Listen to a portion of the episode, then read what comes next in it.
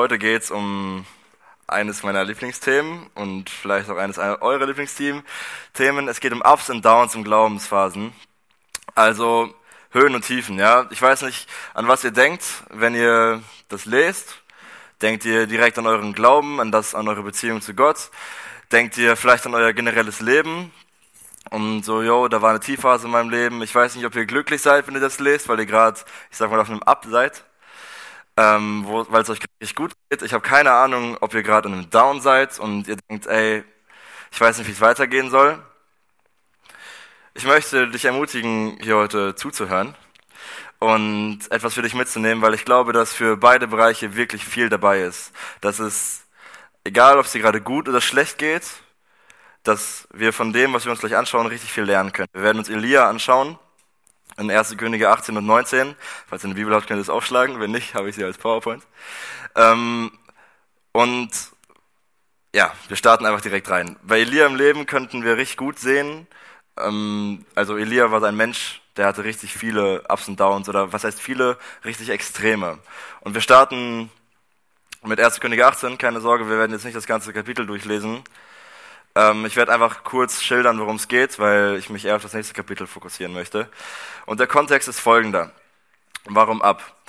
Israel dient Baal. Und das bedeutet nicht Gott. Macht Sinn? Ähm, und Gott hat Israel gesagt, ihr sollt nur mich anbeten, ihr sollt nur mir folgen und keinen anderen Göttern nachfolgen, keine anderen Götter anbeten.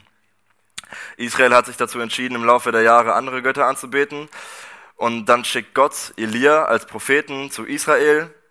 Und da passieren dann einige Ereignisse und am Ende fordert Elia die Baalpriester einfach heraus. Der sagt so, ja, wenn, also, wenn wir wissen wollen, wer der echte Gott ist, dann lasst doch einfach herausfinden. Wir bauen beide einen Altar auf, also einfach Steine aufeinander, legen dort Opferfleisch drauf. Und bei wem der Gott das anzündet, der ist echt. Klingt plausibel. Das Volk hat gesagt, so ja, machen wir. Weil im schlimmsten, also wenn nichts passiert, dann ist halt okay, dann haben die sich da gestritten oder die können halt Feuer vom Himmel sehen. Richtig nice. Und dann gehen die darauf ein. Und dann sind da also die Baalpriester und Elia. Und die Baalpriester fangen an und die ritzen sich und die singen irgendwas zu, zu diesem Baal und die tanzen da drumrum und beten diese Holzfigur an. Und es passiert halt nichts. Die sterben da dran teilweise sogar. Und Elia macht sich über die lustig und sagt, hä, schläft euer Gott gerade? Also ist er gerade weg? Also müsst ihr mal klingeln oder so? Ist er gerade nicht da? Aber es passiert halt nichts. Gott ist halt nicht echt. Und dann ist Elia dran und Elia haut sogar noch einen oben drauf und sagt, kipp mal richtig viel Wasser oben drauf. Sodass alles so von Wasser nur strömt. Und dann kniet Elia sich hin und betet. Und was dann passiert, ist richtig krass. Da fiel Feuer vom Herrn herab und verzehrte das Brandopfer und das Holz und die Steine und die Erde. Und das Wasser, das umgraben war, leckte es auf. Als das ganze Volk das sah, da fielen sie auf ihr Angesicht und sagten, der Herr ist Gott, der Herr ist Gott wir lesen das so, aber also ich meine, stellt euch das mal vor, da fiel gerade Feuer vom Himmel, das ist übelst krass.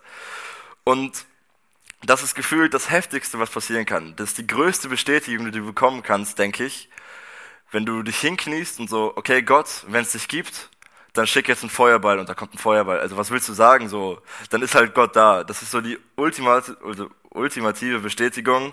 Und das hat das Volk dann verstanden und hat gesagt, yo, Jahwe ist Gott, der Herr ist Gott. Daraufhin werden die Baalpriester dann getötet. Das ist der Kontext. Elia geht's also, ich würde sagen, im Glauben richtig, richtig, richtig gut. Der Junge kann sich hinbeten und für Feuer vom Himmel beten das kommt auch. So sehr ist sein Glaube und seine Bindung zu Gott gerade. Es geht allerdings weiter, wie das Leben so ist. Nach dem Up kommt ein Down, sage ich immer. Und wir schauen uns die ersten vier Verse in Kapitel 19 an. Und die würde ich einmal vorlesen. Und Ahab berichtete der Isabel alles, was Elia getan hatte, und den ganzen Hergang, wie er alle Propheten mit dem Schwert umgebracht hatte. Da sandte Isabel einen Boten zu Elia und ließ ihm sagen, so sollen mir die Götter tun und so sollen sie hinzufügen. Ja, morgen um diese Zeit mache ich dein Leben dem Leben eines von ihnen gleich. Da fürchtete er sich und er machte sich auf und lief um sein Leben und kam nach Beersheba, das zu Juda gehört, und ließ seinen Diener dort zurück. Er selbst aber ging in die Wüste, eine Tagesreise weit, und kam und ließ sich unter einem einzelnen Ginsterstrauch nieder. Da wünschte er sich sterben zu können und sagte, es ist genug, nun Herr, nimm mein Leben hin, denn ich bin nicht besser als meine Väter. Was hier passiert, ist gar nicht so schwer zu verstehen. Isabel ist die Königin von Israel und die war halt auf der Seite von Baal. Und dadurch, dass die ganzen Priester wegen Elia, wegen Gott, getötet wurden, weil sie halt im Unrecht waren, weil sie ein ganzes Volk in die Irre geführt haben, wurden sie umgebracht und Isabel sagt, Elia, ich werde dich töten, wie du sie getötet hast. Und Elia hat Angst, läuft weg um sein Leben und rennt in die Wüste und wünscht sich da sterben zu können. Ich habe mir die Frage gestellt, warum er nicht einfach da bleibt, aber er läuft in die Wüste und wünscht sich dann da sterben zu können. Und also ihr habt den Kontext, glaube ich, noch vor Augen. Elia hat gebetet und es fiel Feuer vom Himmel. Er stand alleine gegen übelst viele Baalpriester, gegen das ganze Volk, die an Baal glaubten und hat gebetet. Und das hat gereicht. Jetzt ist da eine Frau, die sich an ihm rächen will und er kriegt Angst und läuft weg. Ja, natürlich, ihm wurde gedroht, dass er stirbt. Aber also das war davor auch die ganze Zeit im Raum. Wenn er Unrecht hat, würde, würde er immer getötet werden. Aber jetzt hat Elia Angst. Und man könnte meinen, unlogisch, aber ich glaube, wir Menschen sind manchmal einfach so, dass wir bei der einen Sache richtig viel Mut haben, bei der anderen Sache richtig viel Angst, aber das macht im Verhältnis eigentlich keinen Sinn. Als ich diese Verse das erste Mal gelesen habe, das war gar nicht in Vorbereitung auf die Predigt, da habe ich mir vorgenommen damals, oder da ist mir klar geworden, wenn du einen Sieg hast im Glauben oder im Leben, wird irgendwann eine Niederlage kommen. Du bleibst nicht auf diesem Sieg. Das wird nicht dein dauerhafter Zustand werden. Irgendwann kommt diese Niederlage. 1. Korinther 10, Vers 13 sagt, wer zu stehen meint, sehe zu, dass er nicht falle. Also wenn du meinst, dass es dir gut geht, pass auf, irgendwann, irgendwann geht's wieder runter.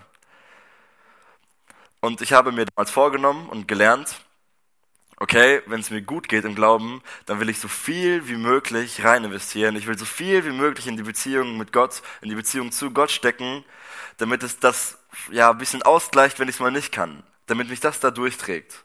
Ich wollte mich auf die schlechte Zeit einfach vorbereiten.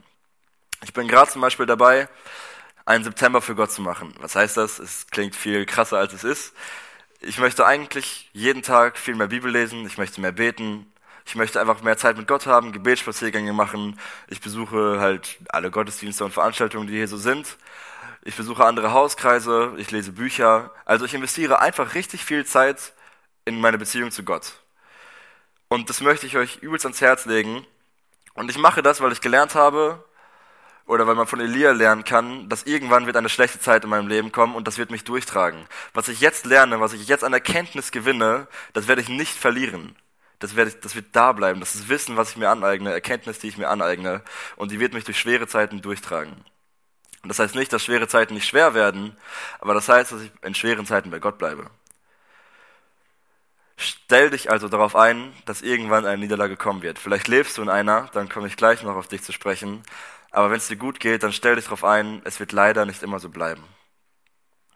Ich weiß nicht, wovon du dich abhängig machst, ob du dich von Geld abhängig machst, von Menschen, von Freunden, Familie oder von deinen Gefühlen. Du musst lernen, dich von Gott abhängig zu machen, weil das ist das Einzige, der Einzige, der immer gleich bleiben wird, egal was kommt. Dann, ich weiß nicht, wie ihr auf diesen letzten Vers, also der letzte Teil, der unterstrichen ist, Vers 4, wie ihr auf den zu sprechen seid. Da wünschte er sich sterben zu können und sagte, es ist genug, nun Herr, nimm mein Leben hin. Ich weiß nicht, ob ihr das, ob das sehr weit weg von euch ist, dass ihr das gar nicht nachvollziehen könnt. Ich weiß nicht, ob ihr das verstehen könnt, warum er es sagt. Ich weiß nicht, ob ihr vielleicht genauso fühlt. Das kann gut sein. Ich muss sagen, ich kann ihn verstehen. Ich habe lange den Wunsch gehabt zu sterben pass auf, was ich meine. Ich meine nicht auf eine suizide Art und Weise, dass ich von der Brücke stehe und so runterspringe. Ich meine, dass wenn wir das Lied singen, die Ewigkeit ist mein Zuhause, dass ich, boah, ich krieg Gänsehaut, wenn ich das sage, ehrlich. Ich heule fast, ich möchte unbedingt in die Ewigkeit. Ich sehne mich danach, irgendwann bei Gott zu sein. Paulus sagt, denn Christus ist für mich Leben und das Sterben mein Gewinn. Amen. Amen das Buch, das wir momentan lesen. Achso, ich wollte noch sagen, wir dürfen dabei nicht vergessen, dass Christus das Leben ist, okay? Also vielleicht wünscht ihr euch eine Ewigkeit zu sein, Christus ist trotzdem Leben, das Leben ist trotzdem heftig, nice. Das Buch, das wir gerade lesen, Gott erkennen, von James I. Packer, Er sagt auf Seite 46, dass dieser Wunsch, sterben zu wollen, also was heißt sterben zu wollen, dieser Wunsch bei Gott sein zu wollen, dass es ein Beweis dafür ist, dass du Gottes Erkenntnis hast. Das bedeutet, wenn du meinst, der Himmel wird langweilig, wenn du meinst, das Leben hier ist besser als, auf der, als im Himmel, wenn du meinst, es wird schlechter, dann hast du sehr viel nicht verstanden. Dann hast du sehr, sehr, sehr wenig Erkenntnis.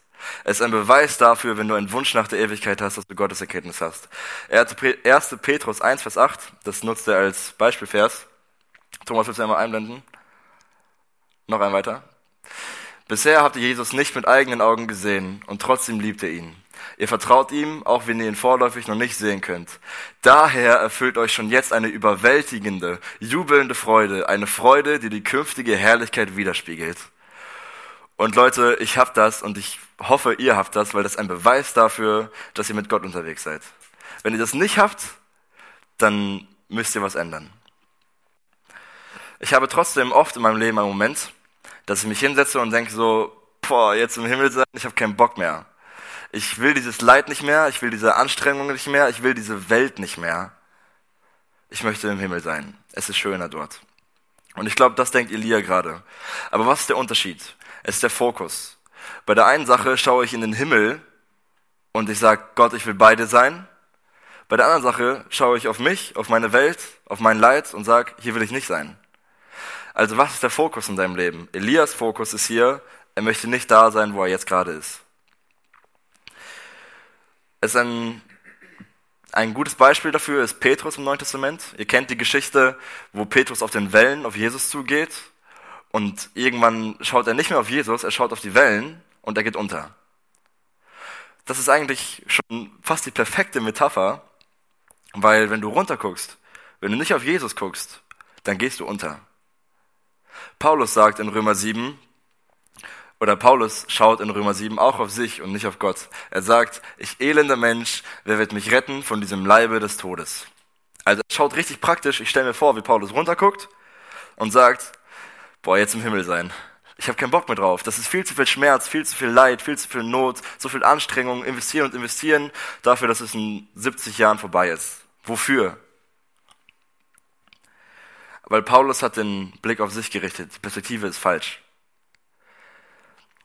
Paulus hat weitergemacht und Paulus macht nicht bleibt nicht in Vers 24 stehen, sondern er geht auf Vers 25 und, dann kommt dieser Gedankenstrich und oh, ich liebe diesen Gedankenstrich, weil in diesem Gedankenstrich stelle ich mir vor, dass Paulus so runterguckt und dann guckt er hoch. Das stelle ich mir vor. Und dann sagt er, ich danke Gott durch Jesus Christus, unseren Herrn. Er schaut auf Jesus und ihm fällt wieder nur Dank ein. Paulus schaut nicht mehr auf sich, sondern Paulus sieht diesen Fakt, dass er eine Beziehung mit Gott haben darf.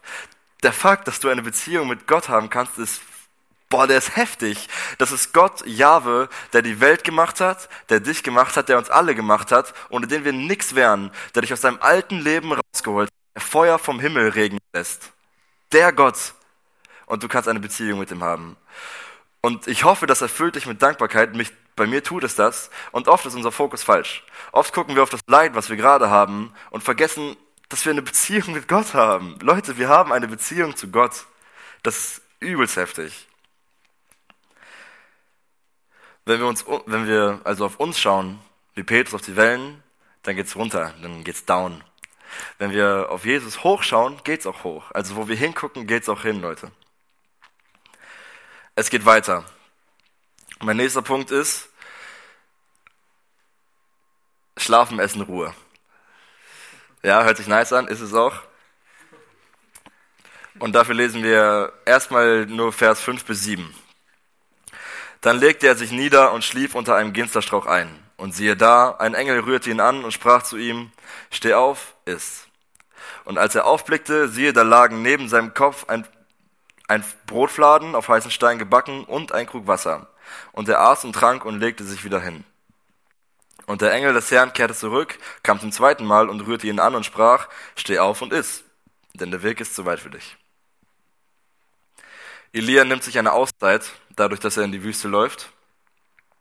Und die Auszeit tut ihm richtig gut. er schläft, er hat richtig viel Ruhe, er, er ist weg von dem ganzen Stress. Dann kommt sogar ein Engel zu ihm und bringt ihm einen Brotfladen. Andere Übersetzungen sagen, dass er ihm einen Kuchen bringt. Also Gott schickt einen Engel und backt einen Kuchen für Elia. Übelst nice. Und Elia isst den Kuchen und Elia trinkt das Wasser und schläft noch eine Runde und der Engel kommt nochmal und er soll noch eine Runde essen und trinken.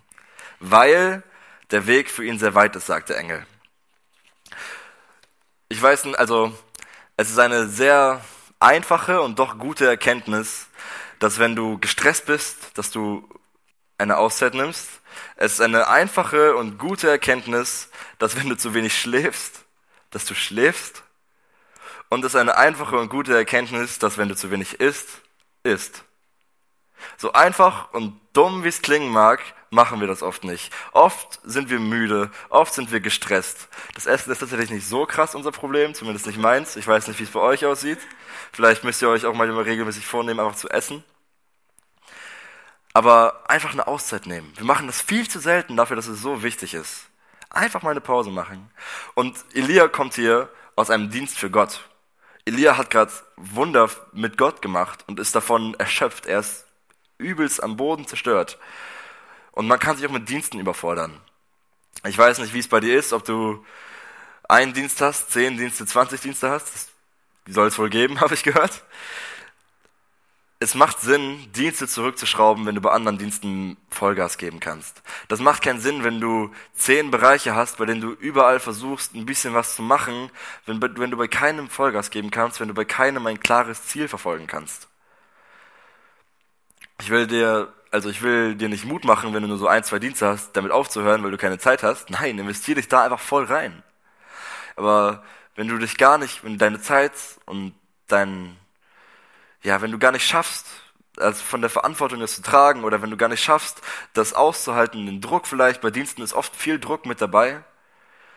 Wenn das nicht geht, wenn das nicht reicht, ja, dann warte noch ein paar Jahre und fang dann mit dem Dienst an. Fokussier dich auf die anderen Sachen, investier dich da rein. Rudi hat immer ein Beispiel benutzt, aber das passt auch. Als Rudi früher einen Berg hochgegangen ist, dann ist Rudi den Berg schnell hochgegangen. Er ist an Leuten, die das lange machen, vorbeigelaufen und dachte, ey, die sind viel zu langsam. Aber wurde irgendwann, hat die Kraft halt nicht mehr gereicht und er wurde langsamer, langsamer und langsamer. Und die anderen sind gleichmäßig an ihm vorbeigegangen und haben ihn überholt und sind gut und gleichmäßig ans Ziel gekommen. Und das Beispiel macht Sinn, deswegen verstehe ich auch, warum man das 20 Mal benutzt hat. Weil oft macht es Sinn, Sachen ruhiger angehen zu lassen, weil man irgendwie schneller ans Ziel kommt. Und das auch bei Diensten so. Das ist im Leben generell so. Ich weiß nicht, ob du gerade einen richtig stressigen Alltag hast. Versuch dir einfach eine Auszeit zu nehmen und du kommst länger voran. Deswegen haben wir übrigens diesen siebten Ruhetag. Ja.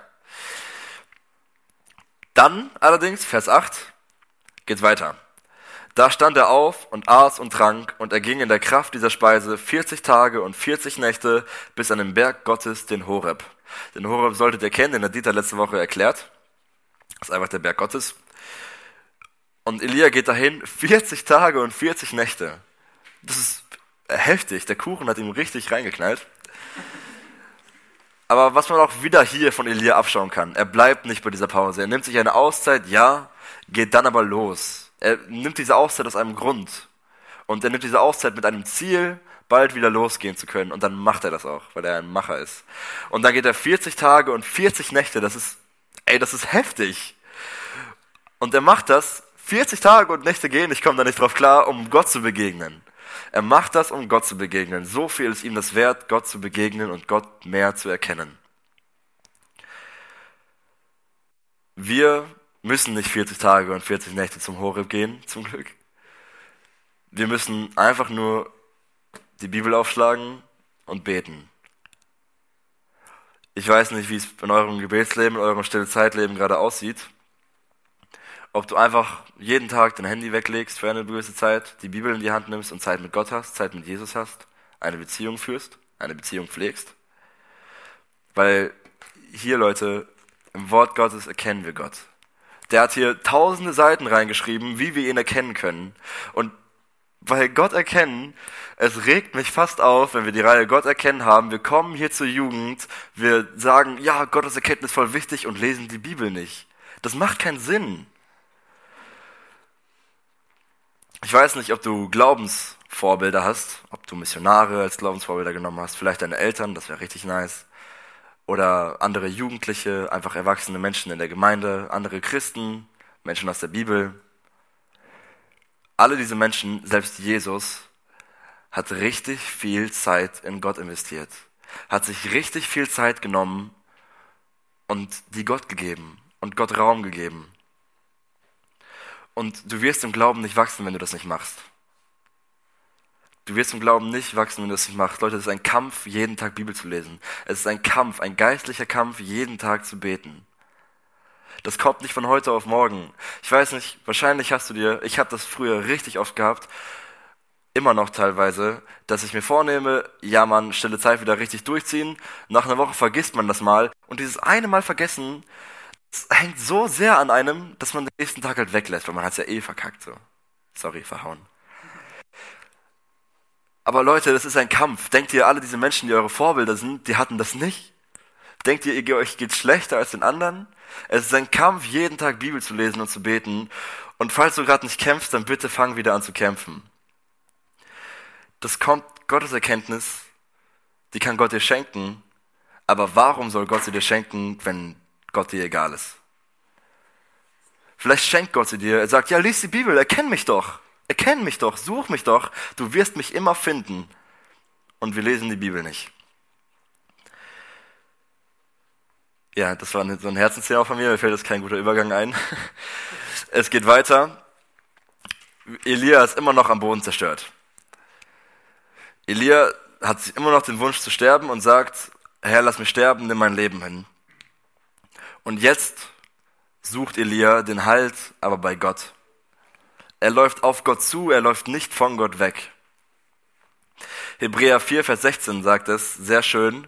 Lasst uns nun freimütig hintreten, zum, hinzutreten zum Thron der Gnade, damit wir Barmherzigkeit empfangen und Gnade finden zur rechtzeitigen Hilfe. Was heißt das? Freimütig. Ich habe das Wort jetzt nicht in Wikipedia oder im Duden nachgeschlagen. Ich würde einfach sagen freien Mutes denke ich. Also frei und mit Mut vor Gottes Thron der Gnade treten. Das klingt, glaube ich, einfacher als es ist. Wenn ich am Boden zerstört bin, ist meistens, wenn ich gesündigt habe, wenn ich wieder irgendwo gefallen bin, wenn ich mir was anderes vorgenommen habe, dann bin ich meistens am Boden zerstört und ich bin richtig gebrochen und voll Scham, wie so Adam und Eva, die sich vor Gott verstecken. Und diese Gefühle habe ich dann. Und dann ist es wirklich man braucht richtig viel Mut, um dann zu Gott zu kommen und zu sagen, Herr, nimm mich bitte wieder. Nimm mich bitte wieder an, vergib mir das und lass uns wieder durchstarten. Wir haben ein Ziel, lass uns dafür arbeiten. In dem Moment, wenn ich nicht zu Gott gehe, schaue ich auf mich. Ich schaue auf mich, auf meine Sünden. Ich schaue auf das, wie schlecht es mir doch geht und vergesse die Beziehung, die ich zu Gott habe. Wenn ich hochschaue, dann sehe ich Liebe, dann sehe ich Gnade, dann sehe ich Barmherzigkeit, dann sehe ich Hilfe. Das sehe ich, wenn ich auf Gott schaue, wenn ich in sein Wort schaue. Der verlorene Sohn ist ein sehr gutes Beispiel. Der geht ja, der nimmt ja das Erbe von seinem Vater und das ganze Geld, läuft weg und verballert das alles und kommt dann zurück. Und er hat Hunger und ihm geht's richtig schlecht und er ist kurz vorm Tod und wünscht sich einfach nur überleben zu können. Und fragt den Vater, ob er Arbeit haben darf. Hey, kann ich bei dir arbeiten? kannst mich bezahlen, genau wie die anderen Arbeiter, ich wäre gleichgestellt. Ich habe es nicht anders verdient. Der Vater geht nicht mal darauf ein. Der Vater umarmt ihn einfach und der Vater gibt ihm Leben. Nicht Überleben, sondern Leben. Der Vater behandelt ihn eins zu eins wieder vor. Da ist kein Unterschied. Der Sohn ist wieder da. Und wenn ich zu Gott komme, dann ist es genauso. Mein Vater, Gott, umarmt mich einfach und er vergibt mir meine Sünden, aber der geht gar nicht drauf ein. Der sagt, ja, hey, schön, dass du wieder da bist. Komm, setz dich, wir machen weiter. Und Gott umarmt mich einfach und gibt mir Leben und nicht Überleben. Der Psalm 51 ist ein Psalm, den David geschrieben hat, nachdem Nathan, also der Prophet Nathan, ihn mit Sünde konfrontiert hat. David hat Ehebruch begangen und dann den Mann von der Frau, mit der er Ehebruch begangen hat, töten lassen. Das ist geisteskrank. Das Wort ist jetzt mal angebracht tatsächlich. Das ist geisteskrank, was er da gemacht hat. Und dann kommt er mit dieser Schuld, mit dieser Sünde kommt er zu Gott. Und das ist heftig interessant und daraus können wir sehr viel lernen. Und ich würde das gerne einmal den ganzen Psalm 51, der ist nicht so lange, einmal vorlesen und versuchte wirklich darauf zu achten, was David sagt. Wie geht David zu diesem Thron der Gnade? Wie begegnet er Gott? Wie soll Gott ihm begegnen? Was soll danach passieren? Was ist davor passiert? Was passiert gerade? Versucht wirklich mitzudenken und darauf zu achten, was hier passiert, weil was hier passiert, ist heftig, Leute. Sei mir gnädig, Gott, nach deiner Gnade. Tilge meine Vergehen nach der Größe deiner Barmherzigkeit. Wasche mich völlig von meiner Schuld und reinige mich von meiner Sünde, denn ich erkenne meine Vergehen und meine Sünde ist stets vor mir gegen dich. Gegen dich allein habe ich gesündigt und getan, was böse ist in deinen Augen, damit du im Recht bist mit deinem Reden, rein erfunden in deinem Richten. Siehe, in Schuld bin ich geboren, und in Sünde hat mich meine Mutter empfangen. Siehe, du hast Gefallen an Wahrheit im Innern, und im Verborgenen wirst du mir Weisheit kundtun. Entsündige mich mit Isop, und ich werde rein sein. Wasche mich, und ich werde weißer sein als Schnee. Lass mich Fröhlichkeit und Freude hören, so werden die Gebeine jauchzen, die du zerschlagen hast. Verbirg dein Angesicht vor meinen Sünden und tilge alle meine Schuld. Erschaffe mir, Gott, ein reines Herz und erneuere mir einen festen Geist. Verwirf mich nicht von deinem Angesicht und den Geist deiner Heiligkeit nimm nicht von mir. Lass mir wiederkehren die Freude deines Heils und stütze mich mit einem willigen Geist. Lehren will ich die von dir abgefallenen deine Wege dass die Sünder zu dir umkehren. Rette mich von Blutschuld. Gott, du Gott meiner Hilfe, so wirst du meine Zunge, so wird meine Zunge deine Gerechtigkeit jubelnd preisen. Tue meine Lippen auf, dass mein Mund dein Lob verkünde. Herr, tue meine Lippen auf, damit mein Mund dein Lob verkündige. Denn an Schlachtopfern hast du kein Wohlgefallen, sonst würde ich sie dir geben. Brandopfer gefallen dir nicht. Die Opfer, die Gott gefallen, sind ein zerbrochener Geist. Ein zerbrochenes und zerschlagenes Herz wirst du, o oh Gott, nicht verachten. Tue wohl an Zion nach deiner Gnade, baue, baue die Mauern Jerusalems. Dann wirst du gefallen haben an Opfern der Gerechtigkeit, an Brandopfern und Ganzopfern. Dann wird man Stiere darbringen auf deinem Altar. David kommt frei und mutig vor den Thron Gottes. Das ist Mut, was David hier macht. Das war Psalm 51, ich lese ihn gerne nochmal. Ich lese ihn sehr oft, wenn ich so gebrochen bin und voll Scham bin, dann bete ich sehr gerne den Psalm 51. Weil er bringt es hier auf den Punkt. Alles. Die Sünden, die ich getan habe, die Gnade, die Gott mir entgegenbringt, die Freude, die ich wieder haben will, nicht den Scham, den ich haben will, alles. Das betet David hier. Und David kommt hier frei und mutig vor den Thron. Wir können von David und von Elia lernen, dass wir Gott Raum geben müssen, dass wir Gott Ruhe geben müssen, dass wir uns auf Gott einlassen müssen, wenn es uns schlecht geht. Und dass wir den Halt, wie Elia und David, bei Gott suchen. Und nicht in Zeitverschwendung oder Geld oder Freunden, sondern bei Gott. Gott ist der, der uns aus diesem Tief rausholt. Gott ist das. Danach geht's weiter. Und zwar lesen wir jetzt den Rest. Nicht ganz Kapitel 19, aber ja, fast. Und jetzt kommt die Ruhe nach dem Sturm. Das ist übrigens der passendste Titel überhaupt. Ihr werdet gleich sehen, warum. Wir werden das nacheinander behandeln. Ja, genau. Dort ging er in die Höhle und übernachtete da. Und siehe, das Wort des Herrn geschah zu ihm, und er sprach zu ihm, was tust du hier, Elia? Und er sagte, ich habe sehr geeifert für den Herrn, den Gott der Herrscharen. Deinen Bund haben die Söhne Israel verlassen, haben deine Altäre niedergerissen und deine Propheten mit dem Schwert umgebracht. Und ich allein bin übrig geblieben, ich allein. Und nun trachten sie danach, auch mir das Leben zu nehmen. Elia, ihr seid noch dabei, schaut immer noch runter, er schaut immer noch auf sich, er sieht immer noch nur die Probleme. Und jetzt, sehr interessant und sehr heftig, wie Gott den Blick von Elia jetzt auf sich lenken will. Wie Gott Elia sagt, ey, hier spielt die Musik, hier bin ich. Und es geht weiter. Ähm, ja, doch, Vers 11 ist richtig.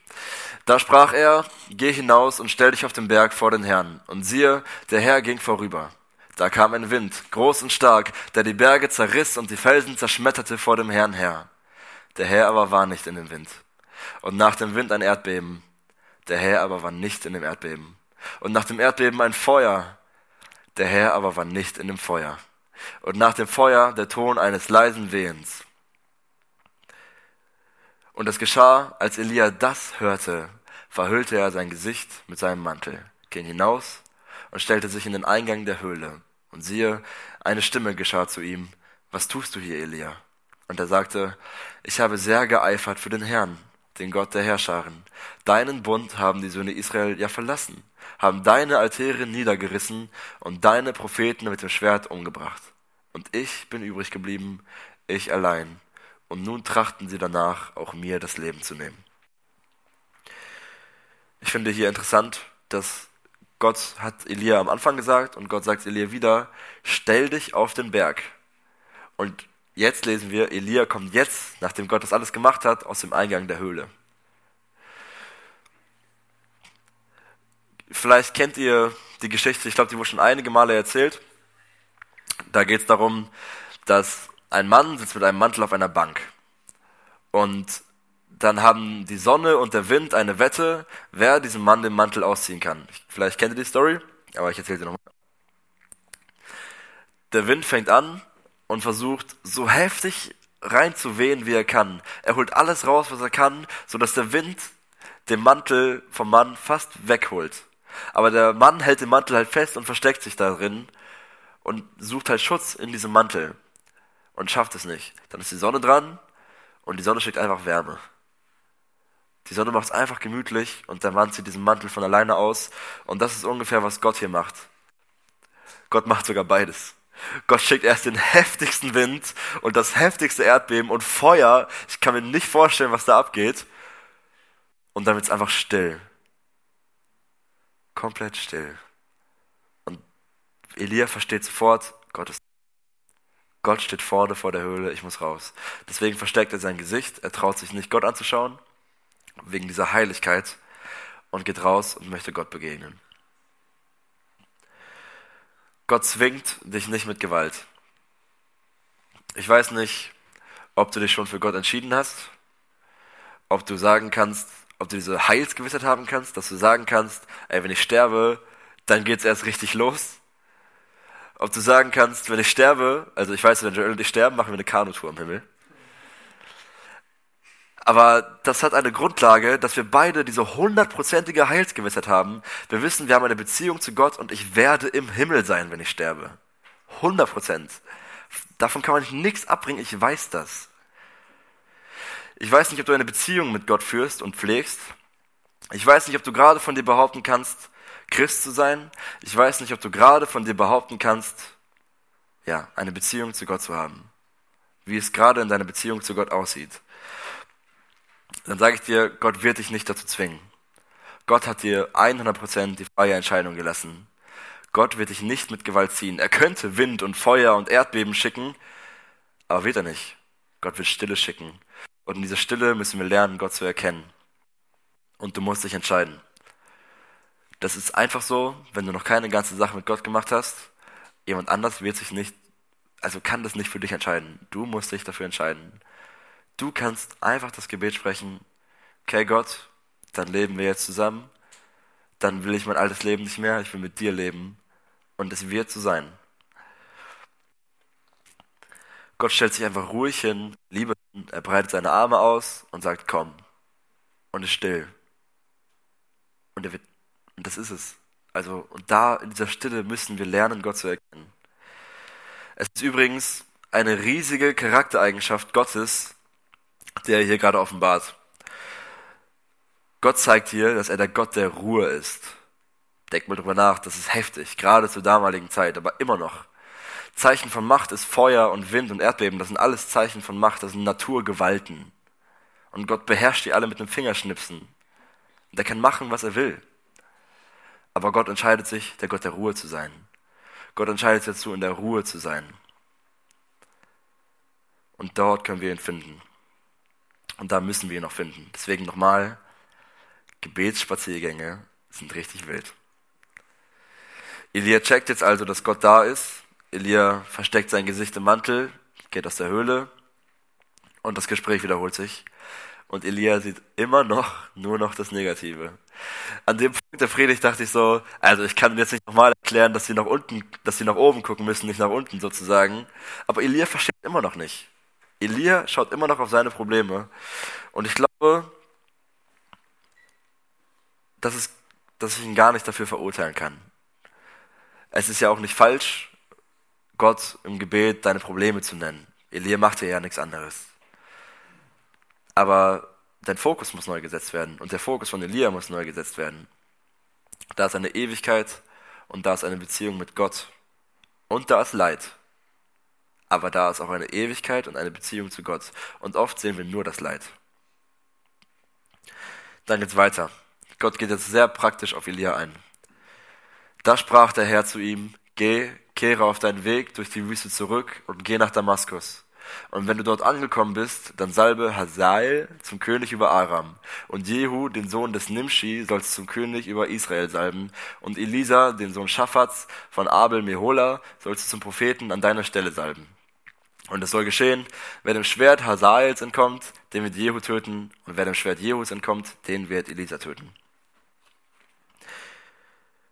Gott löst hier das Hauptproblem von Elia. Elia sagt, ich kann nicht mehr, Gott. Das bringt alles nichts. Und Gott sagt, okay, dann ist die nächste Generation jetzt an der Reihe. Wenn du nicht willst, dann macht die nächste Generation weiter. Elia soll drei Salbungen durchführen, zwei Könige und einen Propheten, der sein Nachfolger wird. Und Gott teilt die Arbeit einfach auf und nimmt Last von Elias Schulter. Ich glaube, dass Elia das mit Gott hingekriegt hätte. Und Gott wusste das, glaube ich, auch, dass es ging. Aber er hört den Wunsch von Elia einfach an dieser Stelle und sagt, okay, dann sind die Nächsten dran. Ganz am Ende im letzten Vers, das ist Vers, na, willst du einmal ein skippen? Vers 18. Dann, ich finde das schon humorvoll fast, dass Gott das am Ende sagt. Aber ich habe 7000 in Israel übrig gelassen, alle die Knie, die sich nicht vor dem Baal gebeugt haben und jeden Mund, der ihn nicht geküsst hat. Elia hat hier Wochen und Monate lang Gott das Ohr voll geheult, dass er alleine ist, ehrlich. Und Gott sagt, also das sind schon noch 7000, die auf deiner Seite sind, ne? Das ist jetzt nicht so, als wärst du alleine. Aber er löst trotzdem die Probleme von Elia und er geht trotzdem auf die Probleme von Elia ein und ich finde das richtig schön.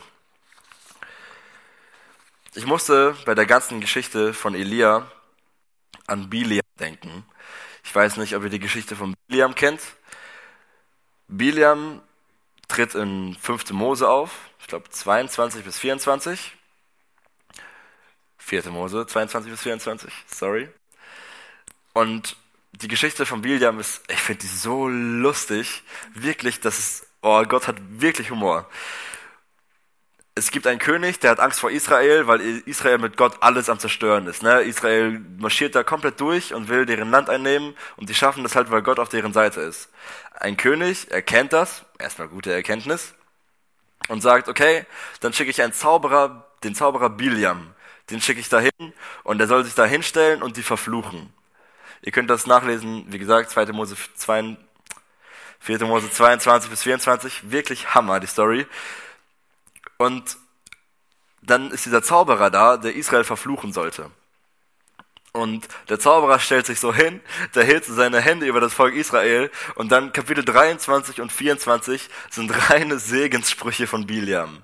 Also der stellt sich hin und will die verfluchen, aber kann nicht. Gott dreht seine Worte im Mund um, steht dort, und er spricht Segen aus. Und Elia, äh, Biliam macht das ein Kapitel lang und denkt so, hä, was ist los? Ich will die verfluchen, nicht segnen. Macht das Ganze nochmal und dann stehen da, ja, dann, jetzt kommen die nächsten Segenssprüche von Biliam und dann steht da, wie Biliam Israel segnet und der ist denen voll die Hilfe. Und Gott kann einfach aus Fluch Segen machen mit einem Fingerschnipsen. Gott hat Elias Tiefpunkt benutzt den Tiefpunkt von Elia und der Teufel wollte, dass Elia durch diesen Tiefpunkt, dass er aufgibt, dass Elia am Ende ist, dass Elia verliert und ihn zu Fall bringen. Gott nutzt diesen Tiefpunkt und schenkt die größte Gotteserkenntnis, die es zum damaligen Zeitpunkt nach Mose, glaube ich, gab.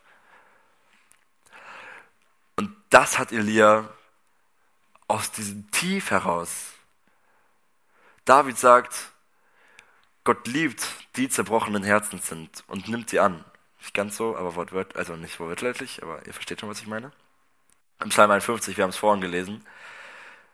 Bei mir war das früher so, ich konnte, beziehungsweise ich kann sehr gut lügen, ich kann sehr gut diskutieren und ich kann auch sehr gut so dissen und beleidigen. Mir fällt das wirklich nicht schwer. Und früher habe ich das auch dementsprechend benutzt. Ich habe gelogen, wo ich konnte. Ich habe diskutiert, wo ich konnte, egal zu welchem Ziel. Ich habe beleidigt, wo ich konnte. Und es ist heute sind diese Charakterzüge ja immer noch da. die sind eigentlich von heute auf morgen weg. Ich arbeite dran. Aber heute kann Gott diese Gabe benutzen, die ich habe. Ich kann halt reden. So, kann ich jetzt so sagen. Vielleicht auch nicht, aber ja. Und Gott nutzt das, damit ich mich hier vorne hinstellen kann und euch von etwas überzeugen kann. Sogar von der Wahrheit, das ist noch viel nicer. Und ich kann hier für Gott reden. Was früher eigentlich ein Fluch war, womit ich Menschen geschadet habe, kann ich jetzt Menschen ein Segen sein. Und ich möchte dir Mut machen, wenn du Charaktereigenschaften hast, die du nicht gut findest, an denen zu arbeiten, ist sehr wertvoll, weil Gott kann diese, genau diese Sachen zum Segen für dich und für andere machen. Elia hat sich in dieser ganzen Geschichte immer unterschiedlich gefühlt, aber Gott war immer gleich. Ja. ich bin sehr stolz auf diese Grafik, die macht aber nicht zu 100% Sinn. Wir sehen am Anfang einen Hoch von Elia im Glaubensleben. Da beweist sich Gott durch Feuer vom Himmel. Das ist etwas, was Gott macht. Dann kommt ein Tiefpunkt. Elia möchte sterben. Das sind seine eigenen Gefühle, die ihn zum Tiefpunkt bringen. Gott macht wieder etwas und schickt einen Engel, der begegnet ihm und der stärkt ihn. Dann kommen wieder Gefühle von Elia oder Sachen, die Elia machen muss. Diese 40 Tage Wandern stelle ich mir übel schwer vor, muss ich sagen. Ich sehe das schon als Tiefpunkt. Und dann spricht Gott durch Stille. Also immer wenn Gott was macht, da war das so ein richtiges Hoch in Elias Leben. Und Elia hat es einfach immer nur vergessen und es ging runter. Elia hat nicht mehr dran gedacht und es ging runter. Ich habe am Ende als Tiefpunkt noch, Elia gibt das Amt abgemacht. Ja, passt nicht zu 100 Prozent, aber da war halt noch dieses Tief und ich wusste nicht, was da rein sollte. Dann habe ich das da gemacht. Ja. Also, Gott bleibt immer, immer gleich.